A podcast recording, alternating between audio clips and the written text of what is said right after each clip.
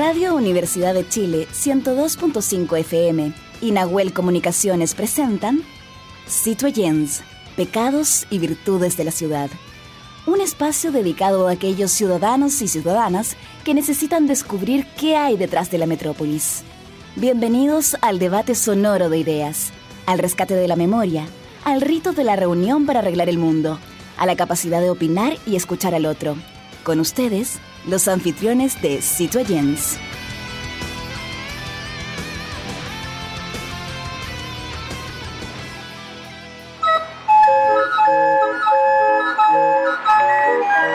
Radio Universidad de Chile y el programa Citoyens, Pecados y Virtudes de la Ciudad presentan Conexión Patrimonial, Sonidos de la Geografía Humana, segunda temporada un microespacio dedicado a valorar nuestros tesoros humanos y sus oficios patrimoniales y que son parte de la memoria viva e histórica de nuestro país.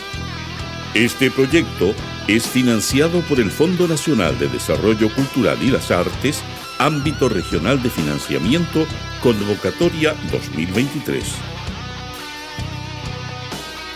Bienvenidos y bienvenidas a una semana más en Osito y en Live, Pecados y Virtudes de la Ciudad, en nuestra Radio Universidad de Chile, la 102.5 FM, la radio que piensa. Le queremos dar la bienvenida a nuestro nuevo capítulo de Conexión Patrimonial, Sonido de la Geografía Humana, segunda temporada de Oficios Patrimoniales. Este proyecto es financiado por el Fondo Nacional de Desarrollo de la Cultura y las Artes, ámbito regional de financiamiento convocatoria 2023. Hay que agradecer al equipo de producción que hace posible que nos pueden ver en todas nuestras redes sociales, ¿cierto? Y también escuchar por nuestra querida radio. La productora general, Fabiola Mancilla, producción digital, Matías Carrera, investigación Igor Lepe, diseños Ángeles Potorno, sonidos Camila González y producción periodística Nosmeli Rodríguez. Y quien les habla, Verónica Araya, y justamente desde Valdivia, mi querido amigo y colega Jaime Lepe Órdenes. ¿Cómo estás, Jaime? Muy bien, pues desde la República Independiente de los Ríos. ¿Cómo estaba el día? ¿Sigue con lluvia? Sigue con lluvia. Toda esta semana con lluvia. Ya, bueno. Pero mira, cerquita de ahí logramos contactar a una mujer ahí poderosa que está desarrollando un oficio patrimonial que se llama fontanero, pero a ella es fontanera porque claramente está en este rubro. Pero para entrar y antes de presentarla, te quiero dar un contexto. ¿ah? Eh, un fontanero es un profesional que se especializa en la instalación, mantenimiento y reparación de sistemas de plomería y fontanería. Su trabajo perdón, implica garantizar que el suministro de agua potable y de eliminación de aguas residuales funcionen de manera segura y eficiente, tanto en edificios como en casa o en, locales comerciales. En la actualidad sus funciones en general son instalación, reparación y supervisión, Jaime. Mm. Bueno, pero no hay que irse necesariamente a Europa porque eh, América tiene su propia historia, ¿no es cierto? Y en la historia de la fontanería, en el caso, ¿no es cierto?, de América, las civilizaciones indígenas de, de precolombinas, ¿no es cierto? Eh, ya tenían un sistema de agua alcantarillado que era muy rudimentario, pero ya tenían canales, acequia y sistemas de eh, eliminación del, del, agua. Pero no es, por supuesto, hasta el siglo XIX que ya a través de los programas de higienización empiezan a modernizarse estos sistemas. Y de aquello vamos a hablar con nuestra invitada Verónica. Bueno, ahí ya la estamos viendo para la gente que sepa que esta, lo pueden ver, ¿cierto?, en redes sociales en todas nuestras plataformas. Está con nosotros Carla Reyes desde Puerto Montt. ¿Cómo estás, Carla? Hola, hola, ¿qué tal? Muy buenas noches a todos. Gracias por aceptar nuestra invitación. Y lo primero que, hay que preguntar, eh, ¿por qué este oficio, Carla? ¿Cómo llegaste a este oficio? Bueno, la historia es bien eh, conmovedora, diría yo, porque mi papá era constructor. Entonces, yo desde muy chiquitita, que siempre he estado metida en la construcción en general, como a los 13 años soldé mi primera cañería, porque él me enseñó. Pero después el tiempo me llevó a la logística. Yo soy técnico en logística y trabajé 15 años en bodegas grandes, pero el encierro me mató y la gaspitería me salvó. Ah, mira la cuña que tiro. qué buena, qué buena. Qué, buena. Sí, yo, yo soy una mujer libre, me encanta salir, me encanta callejear, conversar con la gente, conocer personas también. Entonces, la cafetería me ha dado la posibilidad de hacer lo que me gusta, de ganar lo que yo quiero y de tener el tiempo que también necesito, digamos. Fantástico.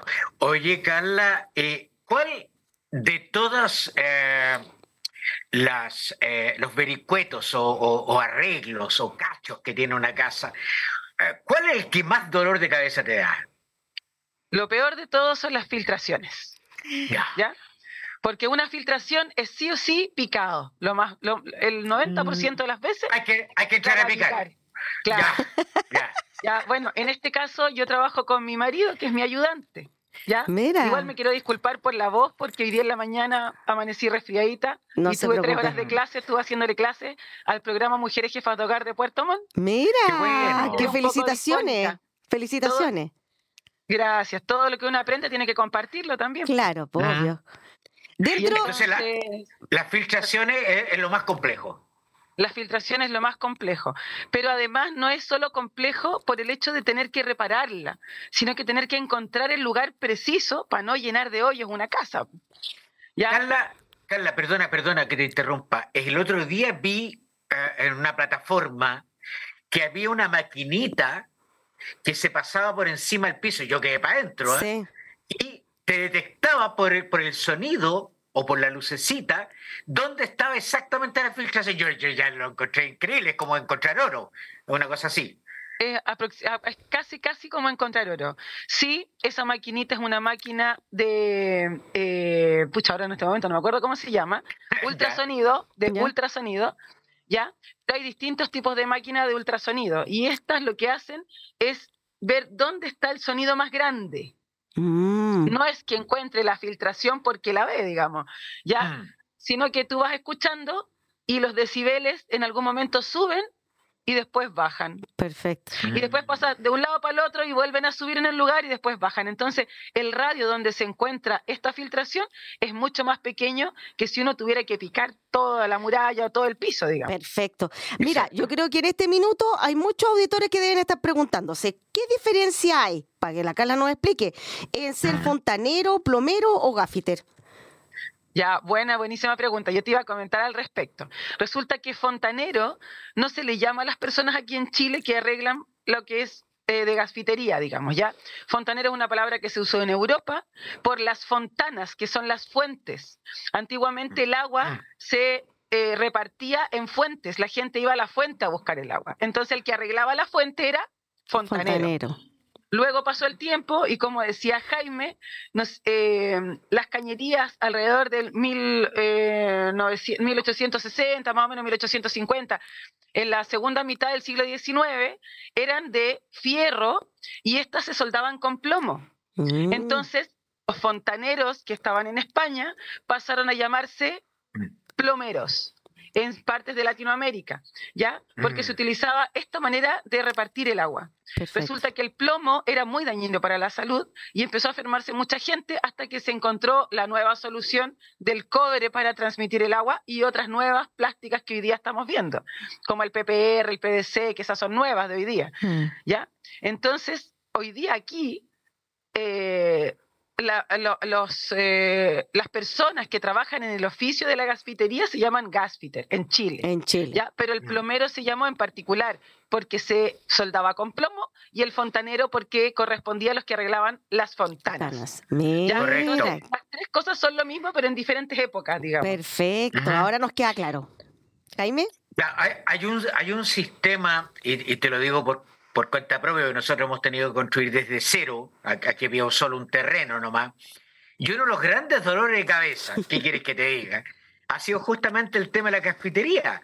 Y de hecho, de hecho, eh, cuando tuvimos que hacer un arreglo, la máquina de este material que tú parece que lo nombraste, ¿no es cierto? Que un el PVC, el PPR, claro, no todo el mundo tiene máquinas para hacer eso y, poder soldarlo, porque uno está acostumbrado al cobre a soldarlo, ¿no es cierto?, de la manera más increíble.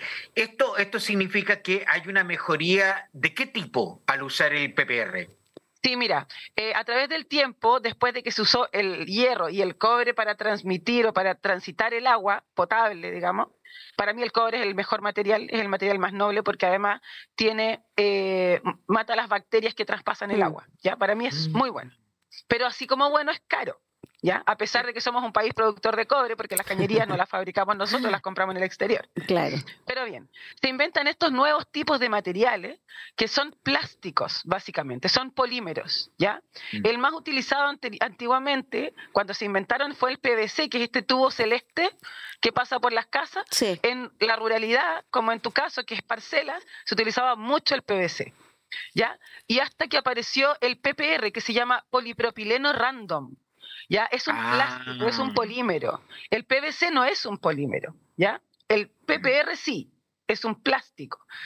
Este plástico tiene la utilidad de que se puede fundir con otro plástico similar a través de esta máquina que es una polifusora. ¿Ya? Que es una, perdón, una termofusora. Esta termofusora tiene una hembra y un macho y tú pones las dos piezas en la máquina para que se derritan una por dentro y la otra por fuera, después las sacas de la máquina y las unes.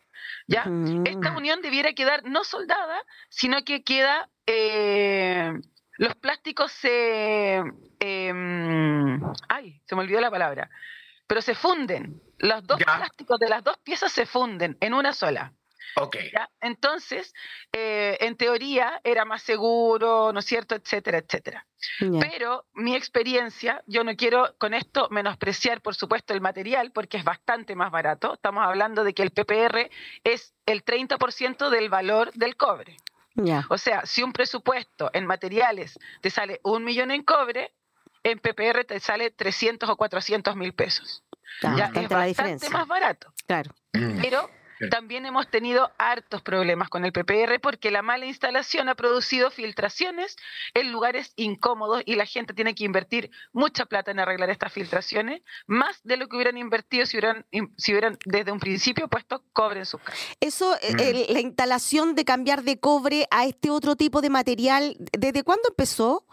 Eh, Sobre todo en, los- mira, en los edificios nuevos. al- mira, yo no recuerdo bien, pero entre 15 y 20 años atrás se eh, empezó a trabajar el PPR. Ya. ¿Ya? Ya. Resulta que las casas hoy día, por ejemplo, tú vas a un condominio de casas, las entregan y les dan cinco años de garantía. Mm. Ya. En los cinco años la garantía del, del constructora material. Y le da, y le da la posventa, ¿no es cierto?, durante esos cinco años. Pero la arreglan así como parchecitos. Claro. Parchecito por aquí, parchecito por allá. Y después de los cinco años, arréglatela. Claro. ¿ya? Y ahí es donde entramos nosotros a reparar estas filtraciones que a los 5, 6, 3 años se están produciendo. Perfecto. Entonces el PPR es un buen material si está bien instalado, porque el 80% de las veces que hemos revisado eh, las instalaciones que han tenido filtración han sido porque la instalación, por ejemplo, uno tiene que, a ver, voy a poner aquí en el micrófono, uno tiene que juntar las dos piezas, hasta los dos tubos dentro del fitting, tiene que juntarlos Ya. Mm. para que no se debilite la unión. Perfecto. En cambio, hay personas que lo ponen así como separado, se debilita la unión y se quiebra el, Ya, el perfecto. Hay Ya, algo, Entonces, eh, básicamente es por problemas de instalación. El, o sea, problema de mano de obra mala que es la que perjudica que el producto no cumpla su función como corresponde.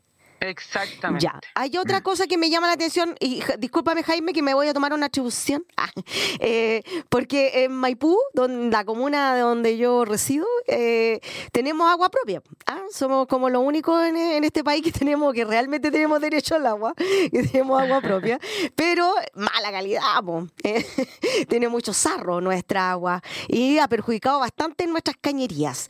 Mm, ¿Cómo podemos arreglar estas No cañerías? solo perjudica las cañerías, perdona, perjudica la grifería. Ya, eso quería, que es eso más- quería. que es la más complicada. Ese, ¿Qué daño nos provoca a nuestras casas esta mala calidad del agua versus las en otras partes de Santiago que o ciudades donde ocupan otro tipo de agua que no tiene la misma mala calidad que tiene la de Maipú porque tiene mucho sarro?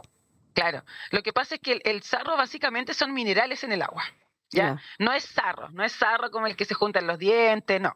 Ya son minerales en el agua. Y al hervir el agua, esos minerales se sueltan. Mm, Y por eso se pegan en los hervidores, se pegan en las teteras, ¿no Sí. es cierto? sí, Y se pegan también en las llaves, mm, sobre todo en las salidas del agua caliente, porque el agua caliente hace que se separen estos minerales del agua y se queden pegados por ahí. ah. Bien, eh, el problema básicamente es de utilización. Si yo te soy sincera, nosotros somos oriundos de Santiago también, llevamos dos a tres años acá más o menos, pero en Santiago yo hice pruebas en el agua de la llave de mi casa, Peñalolén, ¿ya? Y tenía de, un, de una media normal de 350 ppm, que son como partículas, eh, como una medición de partículas eh, eh, sólidas en el agua, ¿ya? En Santiago Peñalolén tenemos 620. O sea, Mm, debería ser agua intomable. Claro. ¿Me Wow. entiendes? Yo no Wow. sé cuánto tendrá Maipú, espérame. Y aquí en Puerto Montt, el agua de la llave de un APR, que es una agrupación de vecinos que Mm. generan esta agua Sí. para un pequeño de gente, Sí. tiene Mm. 100 pp, Sí, Mm. sí. bastante Claro. menos que la media normal. Pero a ¿Me esa, esa agua, te, ese tipo de agua te echa a perder las cañerías como la echa a perder en Maipú.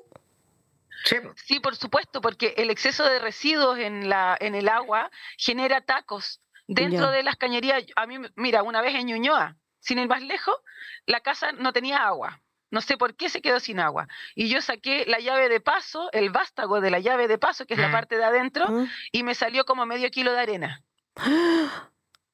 Y eso estaba Sí. tapando las cañerías. Y esos son Esa- residuos Mm. sólidos que se van juntando con el tiempo que vienen en el agua. sí. Ya. Carla, mira, como, como los minutos son oro, quiero Sí. hacerte dos preguntas en una. Uno, a propósito de lo mismo que está hablando el Avero, ¿qué pasa con el agua lluvia?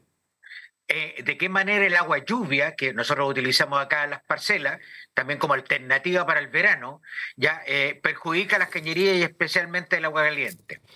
Y lo segundo, que nos des algunas, eh, algunos tips para comprar un califón, porque la gente llega y compra y los califón tienen ciertas condiciones. Cuéntanos de aquello. Ya, mira, primero que nada, el agua lluvia no daña las cañerías, ¿ya? Porque el agua lluvia es un agua destilada, no tiene ningún mineral. Si tú la tomas, tampoco te quita la sed. No tiene ningún mineral dentro de ella, es agua destilada. Es como que tú hirvieras la tetera y sacaras agua del vapor. ¿Ya? Ok. Por lo Mm. tanto, las cañerías no tienen ningún problema a menos que esa agua lluvia venga sucia. Entonces, lo Ah. importante de reutilizar esas aguas de lluvia es precisamente filtrarlas. Perfecto. ¿ya? ¿Cómo se filtran súper rápido? En internet encuentran un montón de Mm. filtrados, varios tarros grandes, así como eh, bidones grandes, Mm, y el agua pasa de uno a otro por decantación. Ya cuando el agua pasa de uno a otro por decantación, cada, tu- cada tarro se queda con algo de esos minerales y la última agua pasa limpiecita. Ya, tres Perfecto. tarros por lo menos. Ya, Lo pero tiene encontrar. que estar en, en declive o tiene que estar igual. Exacto. en declive, Un tarro ya. aquí, ese tarro le deja, le bota al de abajo y ese le bota al de abajo. Perfecto. ¿Ya? Perfecto. Ya. Ya. Si lo, lo buscan en YouTube lo van a encontrar, porque Mm. de- tienen unos tubos especiales por dentro que son largos para que saquen el agua de entre medio y hay unas otras cositas Ya, importantes, exacto. detalles que, que hay que mencionar. Ya que ahora no los vamos a decir porque el tiempo pasa. Sí, Bueno, y lo otro para los calefón, yo no sé si puedo decir marcas o no. da lo mismo. Sí, No dale, tenemos problema. nomás ya. Nosotros Sí. no trabajamos con soy- las marcas, así que da lo mismo. Ya, yo soy fan de Splendid para la zona rural y para la zona normal. Splendid pues, es el calefón más barato. ¿Ya? Lo más probable es que no sea mejor que el Junkers en cuanto a materiales. ¿Por qué? Porque tiene más delgadito el serpentín y es una cuestión más técnica. Pero el Calefón Splendid enciende hasta con 3 litros y medio de agua por minuto, que es Mm. bastante menos potencia de la que necesita un Junkers, que enciende con 5 litros de agua por minuto, cuando el consumo de una casa normal es entre 4 y 7 litros por minuto. ¿Me explico? El calefón Sí. no enciende porque tú le das un poquitito a la llave y sale un hilito. Enciende con una presión mínima, Sí. ¿ya? Ok. Si tu casa en sector rural no tiene una bomba y está siempre y, el- y está variando porque sube, baja la presión en los horarios punta, como que el agua cae menos y todo eso, ¿Mm? el Splendid siempre prende. Ok. Ya. ¿Y el Súper tiro-. ¿Qué significa Carla, tiro Carla. forzado? Tiro forzado, perdón, tiro forzado. Eso. ¿Mm? Ya, hoy día hice clases precisamente de eso. Hay tres tipos de calefón. El primer calefón es un calefón de tiro natural, que los gases producto de la combustión salen en forma natural. Entonces el tubo tiene que ser siempre en diagonal hacia arriba o derecho para arriba. Ya. Porque el gas no puede quedarse amontonado. El gas es más liviano que el aire, por lo tanto tiende a subir. Que es lo mismo que cuando hacemos asado y le ponemos el maricón, Ya. ¿ya? Sí, Siempre el sí. humo sale por el medio, el, el mismo efecto, pero en un calefón. Ya. Exacto. El calefón tiro forzado es un calefón que adentro tiene una turbina, un extractor, que obliga a los gases a salir. Entonces ese puede tener un tubo, ah, no tengo cómo dibujarlo, ya, ese puede tener, está el calefón y el tubo puede ser en ángulo recto, así, de esta manera.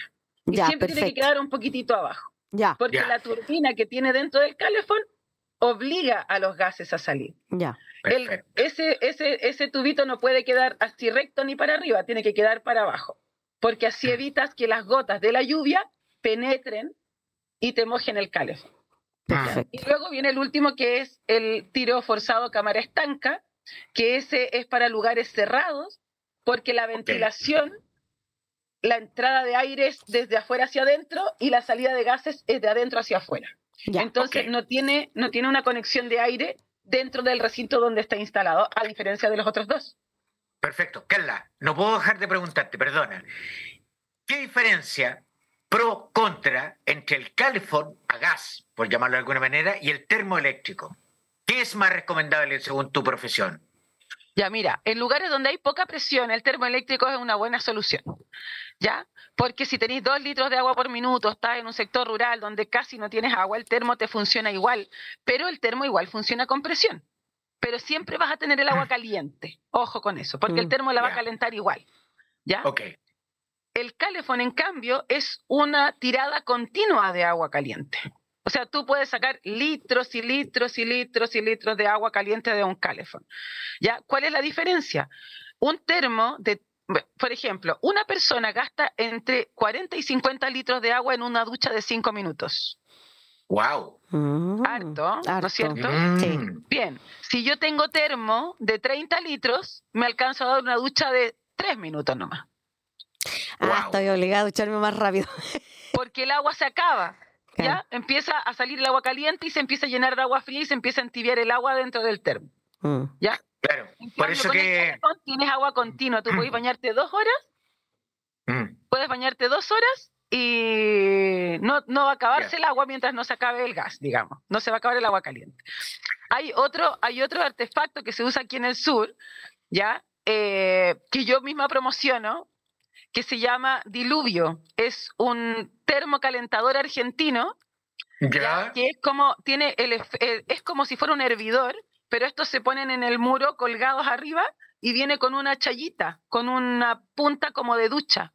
Entonces tú lo llenas con agua, enciendes el interruptor, se calienta el agua, apagas el interruptor, prendes la llave y te sale agua caliente. Wow. Para eso no necesitas tener presión, puede ser en el campo, en cualquier parte, lo puedes poner en un camping para bañarte con agua caliente si tienes corriente, lo puedes usar para ponerlo en una... O sea, si hay en carpa puedes llevártelo, más encima pesa dos kilos, es súper liviano. o Oye, sea, sirve buena, para salir a qué bueno. camping. Mira. Sí, Sí. pues, qué Oye, bueno, qué bueno. Carla, perdóname, perdóname Jaime, pero sí que me algo me llama la atención. ¿Qué competencias debe tener una persona para poder desarrollar este oficio? Mira, el oficio originalmente era traspasado de padres a hijos, ¿ya? Y era un oficio bastante fome porque la gente como que lo menosprecia, pero porque el maestro también era un maestro un poco desagradable, ¿cachai? Mm, Y el viejo gordo, medio enojón, o que se le veía la, ray- la rayita ahí, la alcancía, ¿cachai? Eran como desagradables. pa. A uno le da lata llamar al gaffiter, ¿cachai? A uno le, le da lata de llamar al gaffiter porque es molesto. La mujer le daba susto llamar al gaffiter cuando estaba sola. Entonces prefería que estuviera cuando estuviera el marido porque el marido entendía más y todas esas cosas. Hoy día la gafitería nosotros la hemos cambiado. Nosotros me refiero a mí y a mi marido y a algunas amigas, colegas que tengo en Santiago que también son mujeres y son gafiter y otras electricistas. Tenemos un grupito ahí donde nos conocemos todas. ¿Ya? Hoy día la gafitería es distinta. Hoy día tenéis que ponerle todo lo que lo, todo, todos los negocios tienen, tenéis que ponérselo a la gafitería también. Entonces nosotros hacemos gafiterapia, le llamo yo, que es conversar con la gente. ¿cachai? Explicarles de qué se trata el mundo de la gafitería, cómo pueden cuidar sus artefactos, cómo Mm. pueden cuidar su grifería, cómo pueden mantener mejor, en mejor estado las llaves de paso, que son los problemas más, más recurrentes en la gafitería, ¿ya? Para que les duren más. Nosotros no queremos que la gente eche a perder sus cosas para ir a arreglárselas. O sea, Claro. ojalá nos llamaran para arreglarle otra cosa, ¿me entendí? Sí. Oye, Pero Carla, siempre Carla. estamos dando esta... Ya. Dime. Mira, quiero aprovechar lo que estás diciendo. Eh, eh, en, en parte de tu chaqueta de trabajo aparece el logo de STEC. Además, perdona. Ya. ¿Eso qué significa? Que uno cuando llama a un gasfitter o una gasfitter, ¿no es cierto? Debiera pedirle en primer lugar si tiene sello SEC. Eh, sí, no. Ya. ¿ya? Primero, cuando tú trabajas con, ah, eh, con eh, redes sanitarias, como es el agua potable y el alcantarillado, tú solamente tienes que tener una autorización de la Superintendencia de Servicios Sanitarios, que es la CIS. ¿Ya? Eso es para hacer proyectos. Cualquiera puede ir y arreglar una llave o arreglar una red o arreglar una filtración. No necesitas tener ninguna competencia además de lo que sabes hacer, digamos. ¿Ya? Pero en el caso en particular de este logotipo, yo soy instalador certificado SEC en instalaciones de redes de ah. gas y artefactos. Mm. Perfecto. para eso sí tienes que tener tu certificado porque nosotros estudiamos sí para tener las competencias necesarias para hacer no solo la instalación, sino que el proyecto, la instalación y la supervisión de una red de gas. Sí, eso es lo que utilizan, eso es lo que utilizan hoy día muchos condominios, ¿ah? el sello verde que tienen que tener los, los edificios que son necesarios, claramente tienen que estar certificados por gente como Carla. Bueno, queremos dar las gracias a Carla Reyes desde Puerto Montt, que nos estaba hablando de este oficio patrimonial que es muy hermoso, así que ahí nos dejó bastante claritos cuáles son la eh, eh, por qué se le llama claramente oficio patrimonial. Jaime, así que saludos, Carlita, muchas gracias, un abrazo gigante desde Santiago. Cualquier cosa te llamamos ah, para que puedas viajar a Santiago a vernos nuestras casas. En todo Chile, tengo datos en todo Chile de buenos de buenos Perfecto, perfecto. Ya, pues Jaime, un abrazo también gigante, también para ti. Nos vemos la próxima semana en otro Conexión Patrimonial, eh, segunda temporada, oficios patrimoniales, ¿cierto? En este Ósito y Live, Pecados y Virtudes de la Ciudad en la 102.5 FM, la radio de la Universidad de Chile, la radio que piensa. Así que, Jaime, un abrazo. Hasta la otra semana. Vamos a una pausa y volvemos. Vamos a una pausa y volvemos. Que estén muy bien. Chao, chao.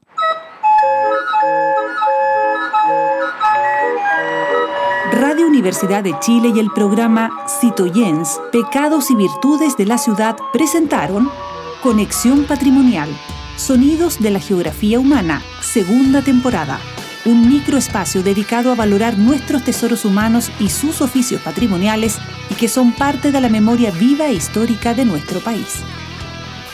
Este proyecto es financiado por el Fondo Nacional de Desarrollo Cultural y las Artes, ámbito regional de financiamiento, convocatoria 2023.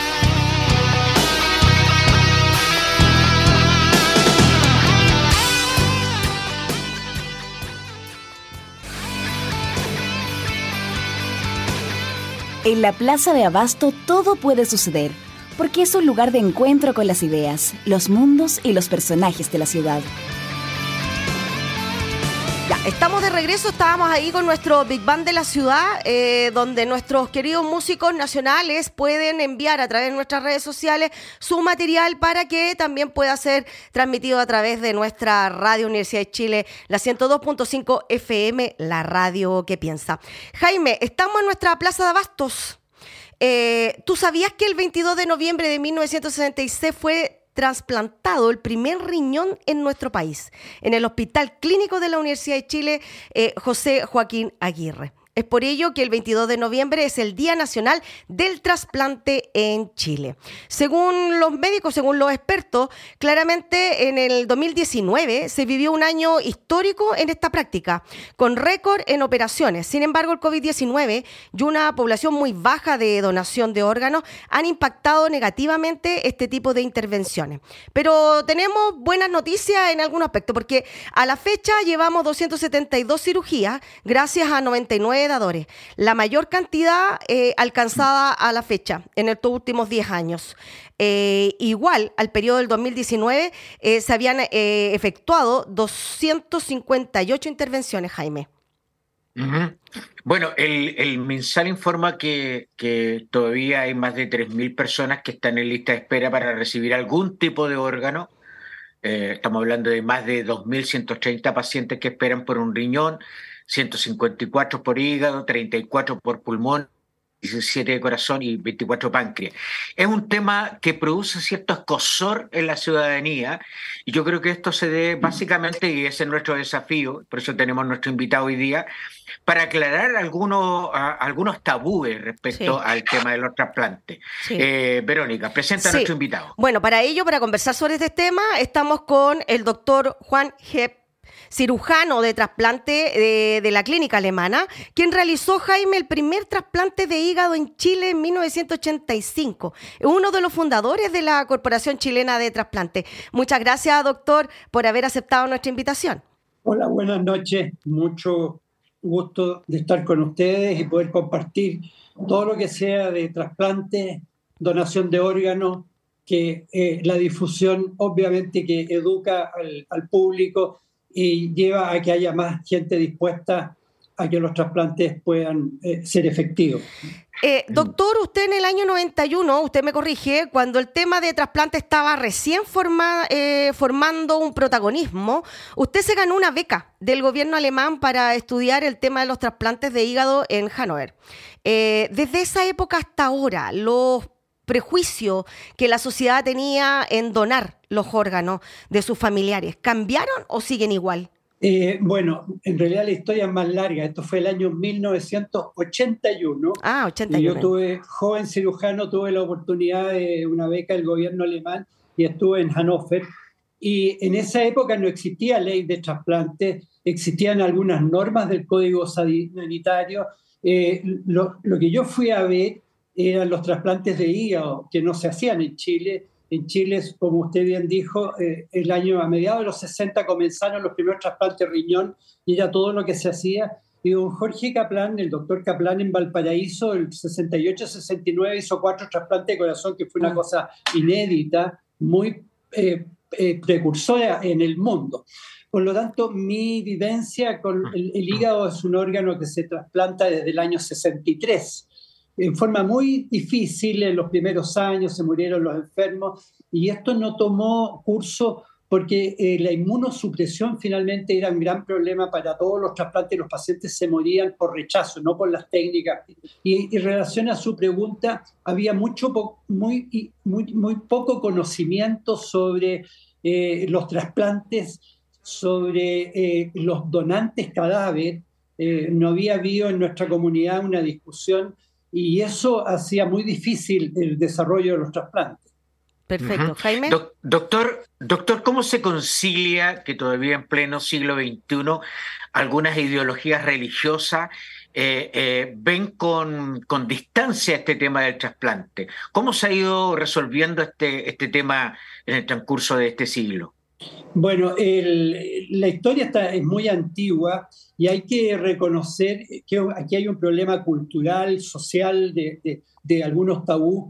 Eh, algunas religiones ciertamente, como usted dice, eh, no, no lo permiten, no lo ven muy mal. La Iglesia Católica, eh, que es una iglesia que tiene muchos adeptos en, nuestro país, sí se pronunció no recuerdo exactamente cuál de los papas, pero en los años 80 habían encíclicas que hablaban de las bondades y de, ser, eh, de donar órganos, de donar sus órganos una vez que uno muera. No había un conflicto con la Iglesia Católica, pero sí hay otras religiones eh, que, no lo permiten. Eh, incluso hay países hoy día, por ejemplo en Japón, la muerte encefálica no es aceptado y en muchos países musulmanes esto no es posible sin tener ninguna crítica hacia ellos. Son otras maneras de ver el mundo, la vida y las creencias.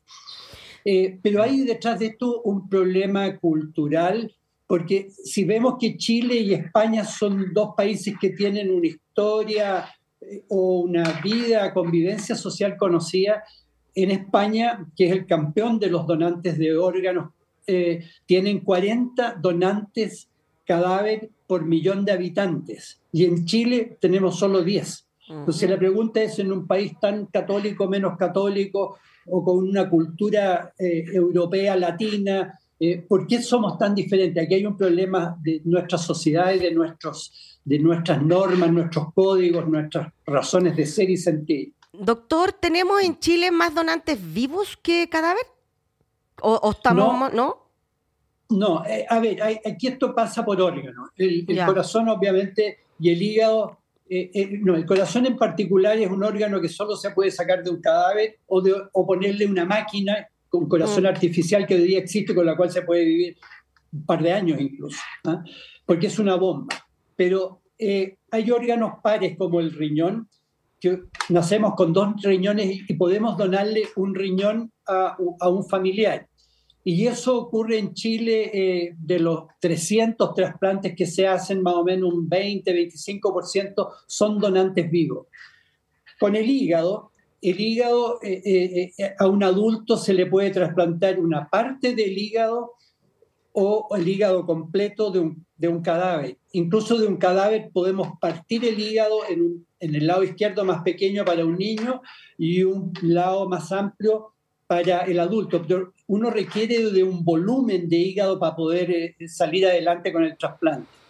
Eh, con el páncreas, el páncreas se, se, trasplanta completo, no se puede partir. Y los pulmones, se puede trasplantar un pulmón o los dos pulmones.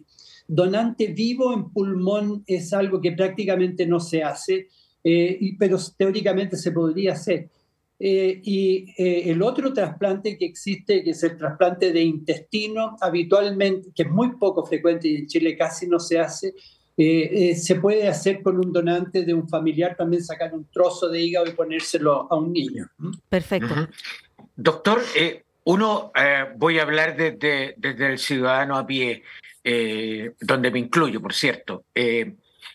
cuando uno decide en vida ser donante, de alguno de sus órganos, me imagino que hay un chequeo previo. Yo, a ver, le voy a hablar desde lo personal, disculpe doctor, pero yo, yo soy fumador y yo me imagino que mis pulmones no están en buenas condiciones para, para ser donados. Es, el prejuicio que, yo diría, ¿por qué voy a donar un, un órgano que no está en condiciones? Esto, esto al momento de, de, de aceptar ser donante, ¿Hay un chequeo previo respecto a, cómo fisiológicamente uno podría tener un órgano de mejor condición que otro? Efectivamente, hay, hay dos tipos de donantes. El donante cadáver, que requiere de una evaluación de cómo está ese cadáver en ese momento para poder extraer los órganos. Si ese cadáver fue un gran fumador, como usted confiesa, no sé si es un gran fumador, pero supongo que si una persona que ha fumado dos cajetillas de cigarro al día durante 40 años va a tener unos pulmones muy malos y no los va a poder usar nadie para un trasplante de pulmón. Pero puede tener riñones funcionalmente muy buenos o bastante buenos y poder trasplantar un riñón o un hígado. El gran fumador probablemente va a tener las coronarias un poco malas, entonces el trasplantólogo de corazón no le va a gustar un corazón de un gran fumador eh, eh, de 50 años para ponérselo en una persona joven. Entonces, el donante cadáver requiere de una evaluación completa, incluso de la causa de su muerte. Si el, el, muerto eh, tuvo un cáncer diseminado, no puede ser un donante porque va a trasplantar. Mm. Hay solo algunas excepciones. un cáncer cerebral que no, que no dan ramificaciones en el cuerpo, sí podría ser un, un donante de hígado o de riñones. Eh, Ahora, en el, donante, en el donante vivo, que es la otra condición, hay, un, hay un tema. El donante vivo tiene un conflicto ético muy importante que es no hacerle daño al donante para beneficiar a un receptor. Si eh, sacarle a usted un riñón porque tiene, eh, tiene los pulmones muy malos, lo vamos a someter a una cirugía que tiene riesgo, va a haber alguna, eh, eh, algún daño a su persona, queda eliminado. O por ejemplo, en el caso del hígado, si un padre quiere donarle a su hijo un trozo de hígado del lado izquierdo y es un obeso, es diabético, es una persona que tiene otra enfermedad, no puede ser donante. Entonces, el donante requiere tener una condición fisiológica, ya sea muerto o vivo, que debe ser evaluado. Y se pone un límite eh, de, que los mayores de 70 eh, no debieran ser donantes, pero encontramos eh, mayores de 70 en muy buenas condiciones y mayores de 40 en muy malas condiciones. Mm. Entonces, son límites que son relativos. Doctor, dos veces ha mencionado lo mismo que donar, un donador vivo, pero del riñón izquierdo. ¿Qué pasa con, con la parte derecha? ¿No se, no, no, se puede tocar lo de la parte derecha? No, se puede sacar el riñón izquierdo o el lado derecho. Ah, ya, ya. Lo que pasa es que hay algunos detalles técnicos. Eh, ah. La vena renal del lado derecho es, es, más corta que la vena renal del lado izquierdo. Hay alguna pequeña diferencia, pero, pero, para el caso eh, da lo mismo. El riñón, eh, como información, alguien que recibe, que está en una insuficiencia renal, que está en diálisis, que tiene sus dos riñones muy dañados, el trasplante no se saca nada, sino que se le pone en la región inguinal, cerca donde está el apéndice, ahí se coloca y se instala el riñón. Ya. Ah, hay, un, Jaime, perdona. No, di nomás pregunta. No, no, no, eh, le iba a preguntar, doctor, ¿qué, qué, opinión le merece a usted el tráfico de órganos? El tráfico de órganos está, eh, hay un consenso internacional de la sociedad de trasplante y toda la gente dedicada a esto, que es algo eh, prohibido, eh, muy mal visto, no aceptado y que no debe hacerse. El tráfico de, un órgano significa de que alguien recibe un incentivo económico de algún tipo, un privilegio y que done, un, done sus órganos. Eso no se debe hacer. Existió en una época, por ejemplo, en Estados Unidos, en que a los condenados a muerte eh, se les eh, firmaba una autorización para que inmediatamente después de muerto le sacaran los órganos, los riñones habitualmente para trasplantarlos. Y los primeros trasplantes que se hicieron en, Francia en los años 50 fueron también con, convictos condenados a muerte que se les sacaba un riñón para trasplantarlo. Esa, esa práctica eh, eh, hoy día no se acepta, como tampoco se acepta que usted llegue del brazo, ¿no es cierto?, con eh, un, pseudo amigo para que le done un riñón, porque no sabemos si hay una negociación, usted le va a pasar un auto o le va a, a dar dinero a cambio de eso. El trasplante entre donantes vivos, entre un donante vivo y un receptor, debe haber un lazo sanguíneo la señora, el padre, el hijo, el hermano, un familiar directo. Doctor, bueno, según lo que estuve investigando, hasta yo también, en el carnet de identidad, o sea, perdón, en, el, el, carnet este para manejar eh, y la célula, uno también informa si quiere ser donante o no, pero muchas veces no se hace real porque las familias impiden esto. ¿Cómo usted ha visto este avance en esta sociedad chilena, que es un poquito conservadora en algunos aspectos? ¿Usted cree que lo que se ha hecho como política de de gobierno para que la gente se motive a donar, ¿ha sido suficiente o qué más habría que hacer? Estamos como sociedad muy al debe. A mí me tocó a comienzos de los años 90 eh, participar en la ley de trasplante. Se armó un, un comité de expertos en el Ministerio de Salud el año 94 y se trabajó con los abogados cómo debiera ser la ley, cómo se define la muerte encefálica, cómo es el proceso de la donación de órganos, qué pasa con los, todas estas preguntas que estamos teniendo, y eso se definió en una muy buena ley. Sin embargo, con afán de mejorar las cosas, a veces se echaron a perder. Por ejemplo, apareció de que eh, quedara en, el, en, la célula de, de, conducir, como usted dice, que mm. uno pusiera si era donante, no era donante. Y lo que empezó a ocurrir es que eh, parece que no le preguntaban nada, nada, a nadie le ponían no donante, no donante, no donante, y apareció una tremenda cantidad de gente que no era donante y en el momento eh, de fallecer eh, uno se encontraba que en el carnet decía algo que el muerto nunca había expresado. Y eso llevó a cambiar con una nueva ley, porque han habido como tres o cuatro mm. innovaciones de la ley para que eh, los que no quieran donar tienen que hacer un acto de ir a una notaría e inscribirse en un registro de no donante. Y hoy día tenemos en Chile el concepto del donante universal. Todos somos donantes, salvo que uno en vida haga este, este proceso notarial de inscribirse como no donante. Y esos no donantes, eh, eh, los equipos de trasplante no los pueden procurar.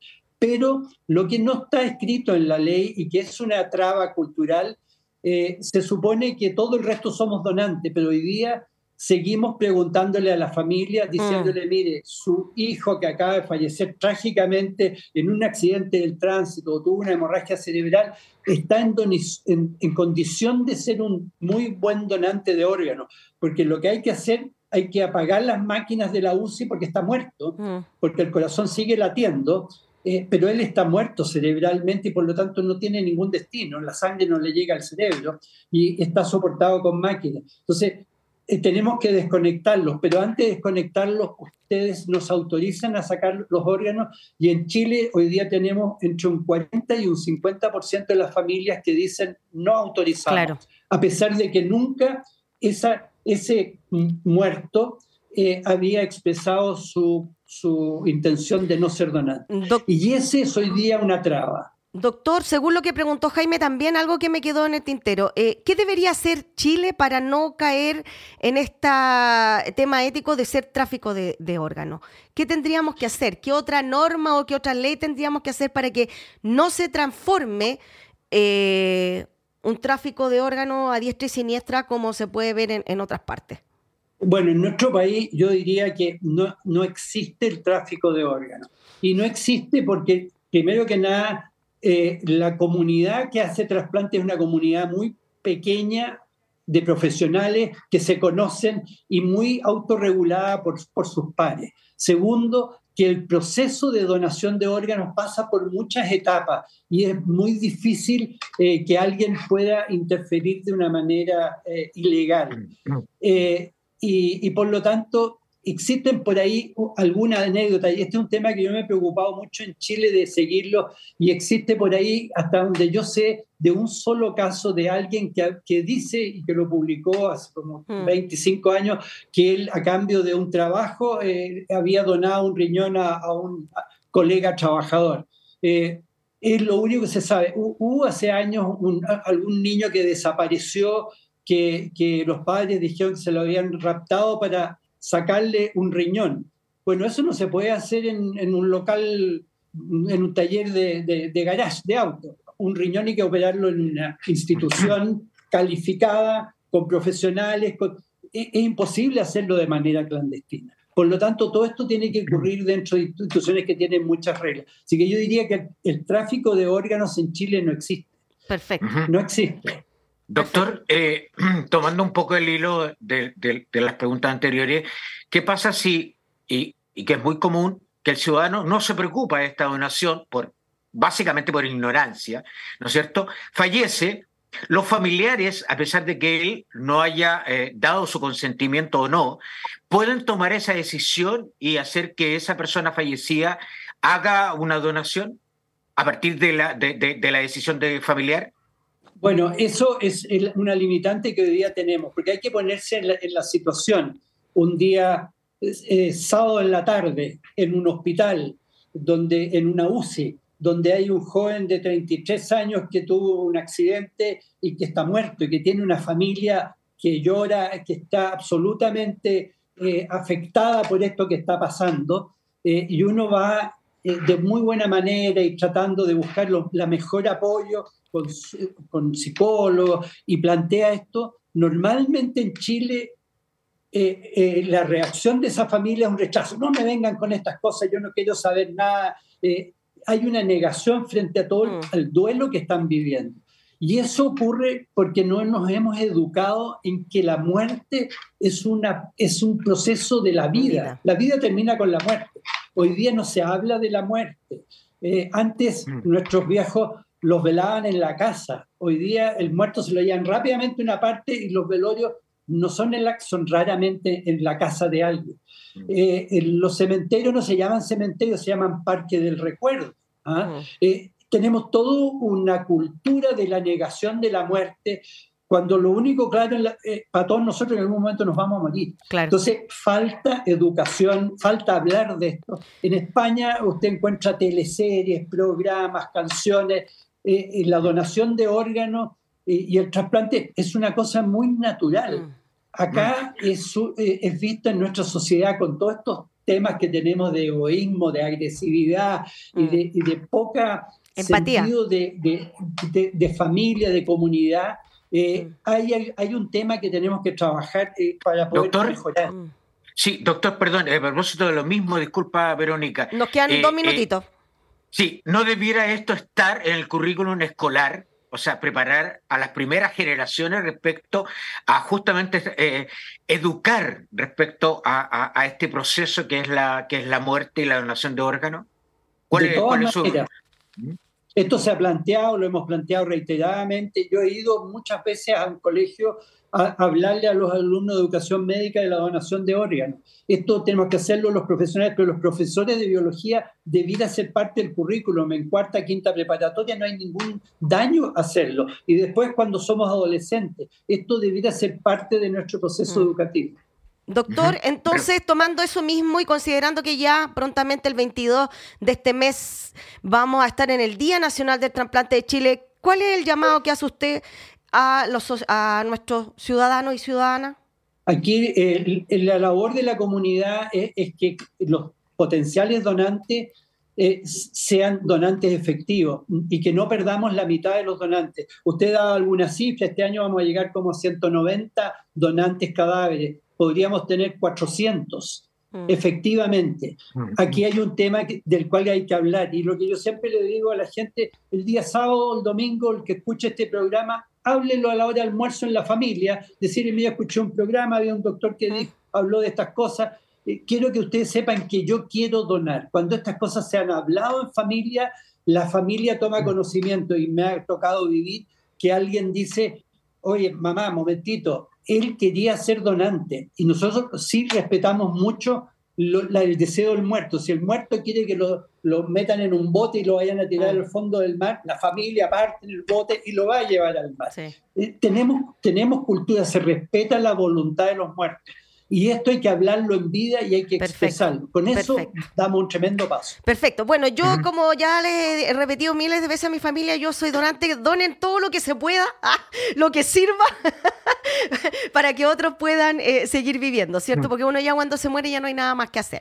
Así que bueno, doctor Juan Hepp, cirujano de trasplante de la clínica alemana, quien también realizó el primer trasplante de hígado en Chile en 1985, uno de los fundadores de la Corporación Chilena de Trasplante Muchas gracias, doctor. Nos dejó súper bien informado y espero que todos nuestros ciudadanos también y así poder disminuir esa lista de espera tan grande que tenemos hasta ahora, ¿cierto?, para el tema del trasplante. Así que muchas gracias, doctor, por eh, esta conversación. Muchas gracias a ustedes, Verónica y Jaime. Ha sido muy interesante hablarlo y una tremenda oportunidad para sensibilizar a nuestra comunidad. Listo, muchas gracias. Muchas gracias. Bueno, Verónica, nos encontramos el próximo jueves a eso de las 8.30 en esta Plaza de Abastos de Ositoyen por Radio Universidad de Chile. Sí, pues, la radio ¿qué piensa? La 102.5 FM. Que estén muy bien. 42, años. 42 años. Un besito gigante a todo el equipo, ¿cierto? De nuestra querida radio. Estamos ahí todavía celebrando este mes. Así que un beso gigante a todos. Que estén muy bien. Nos vemos la próxima semana. Chao, chao.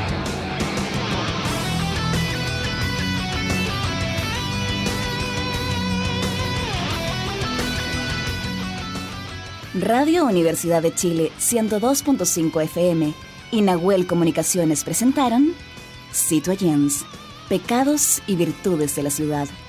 Un espacio dedicado a los ciudadanos y ciudadanas que necesitan descubrir y explorar qué hay detrás de la metrópolis. Nos volveremos a encontrar la próxima semana en algún lugar de la ciudad.